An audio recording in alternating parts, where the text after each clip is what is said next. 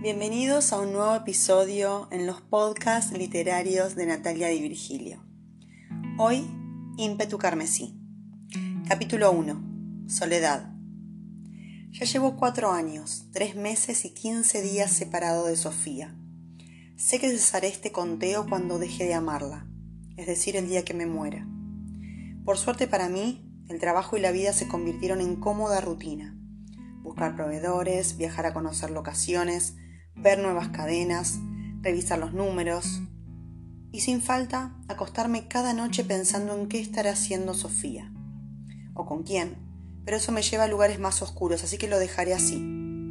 Cuando lo de suerte, me refiero a que como total no pensaba llegar a ninguna parte más en esta existencia, ni nadie me esperaba en casa, y mucho menos soñaba con evitar a los fantasmas meterse en mis venas para seguir removiendo heridas, es agradable saber que el círculo patético que me mantiene levitando no va a modificarse.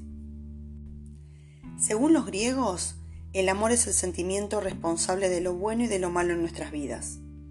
Para ellos existen cuatro tipos de amor: eros, storge, filia y agape. La fase eros, donde todo es adrenalina, erotismo, idealización, mariposas en el estómago, sensaciones diversas, intensas.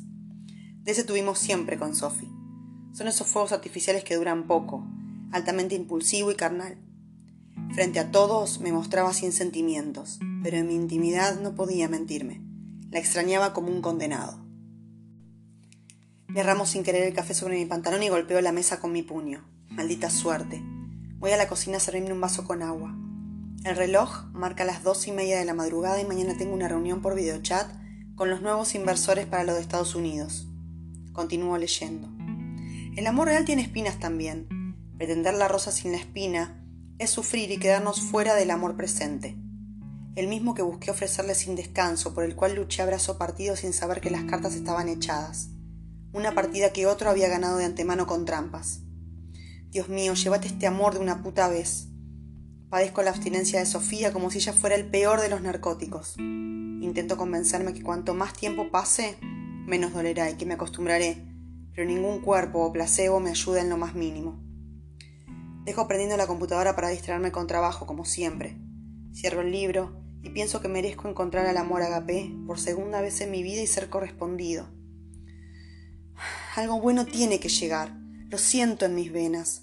Necesito creer que así será o me volveré loco mientras estudio los números que me darán la entrada en Nueva York.